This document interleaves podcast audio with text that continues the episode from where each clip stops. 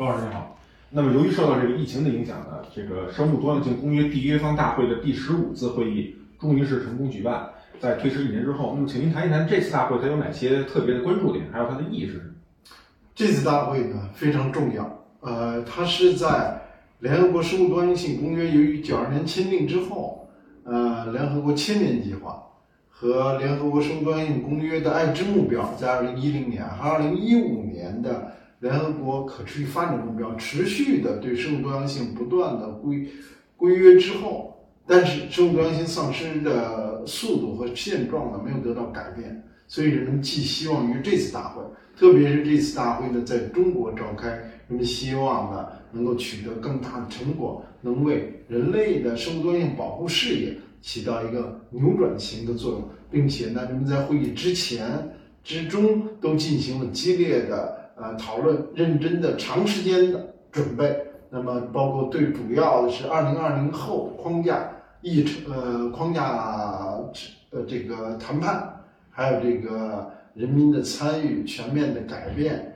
呃，对于生物多样性公约和其他几个公约的协同增效，都是这个大会的热点，是具有极为特殊的意义。另外呢，这次大会又以生态文明。和全球生命共同体为主题，使我们开启了生物多样性保护的一个新纪元。您刚才提到这个，就是这次大会这个主题，它是生态文明贡献呃地球生命共同体。这生态文明它是一个什么样的概念？然后生物多样性的概念又是什么？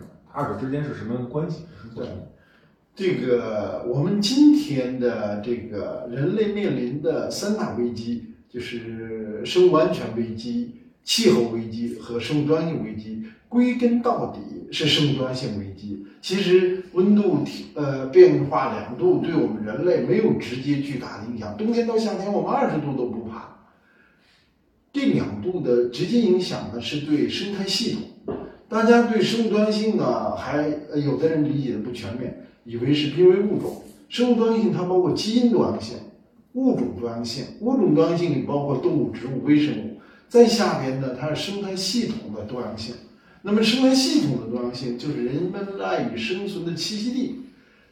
温度的变化、生命安全、生物安全的影响，都是对人类的这个栖息地的重大破坏。人类地球已经进入到了第六次生物大灭绝，恐龙是在六千五百万年前第五次生物大灭绝的时候灭绝的。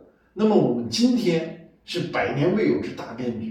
其实也是六千五百万年未有之大变局。我们今天面临的生物多样性灭绝，这对人类是灭顶之灾。所以，生物多样性呢是个基础，是我们最重要的一件事情。那么，为什么要生态文明呢？就是因为我们今天人类的栖息地已经进入了崩溃的状态，我们必须全面的改变我们的生活模式、生产模式。所以我们必须从工业文明。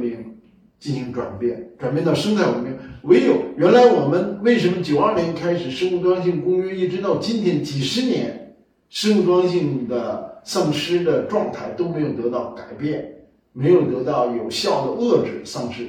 为什么呢？因为这是一个整个的协同增效、共同的，不是保护区的问题，也不是个别濒危物种，我们想办法保护下来就可以解决了的。是我们整个人类的文明需要改变，所以生态文明呢是总理的指导思想。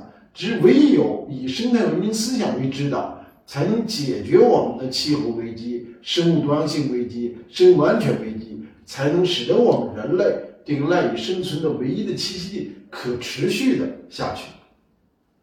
那么，国际社会也是期待昆明的这次这个。生物多样性这个大会呢，能够开启全球生物多样性保护的一个新的一个篇章。那么，这个呃大会它勾画出了怎样的一个目标和愿景？呃，这次讨论呢有几个大的方向。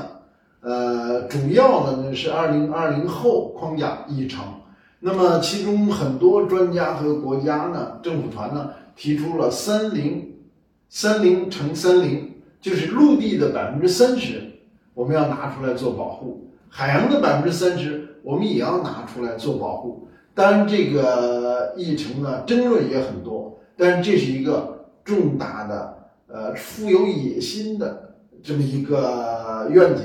人们是希望能够制定一个雄心勃勃的计划，像气候的呃公约一样。但是呢，有一些人呢会去强，同时强调呢，我们要制定一个切实可行的、可操作的计划。这些争论呢都非常激烈，但是毫无疑问的，人们都全世界都寄望于这次会议开启一个新的篇章。我们认为这个主题非常好。我们过去啊做生物多样性保护是少数人，是专家，是有关部门对于濒危物种的研究和保护，对于保护区的保护。但是我们从今天开始，我们倡导的叫 HBS（Human Based Solution），就是要人本解决方案。因为我们这一次第六次生物大灭绝呢，和前五次生物大灭绝不一样。它最根本的不一样呢，前五次的生物灭绝呢都是自然的原因造成的。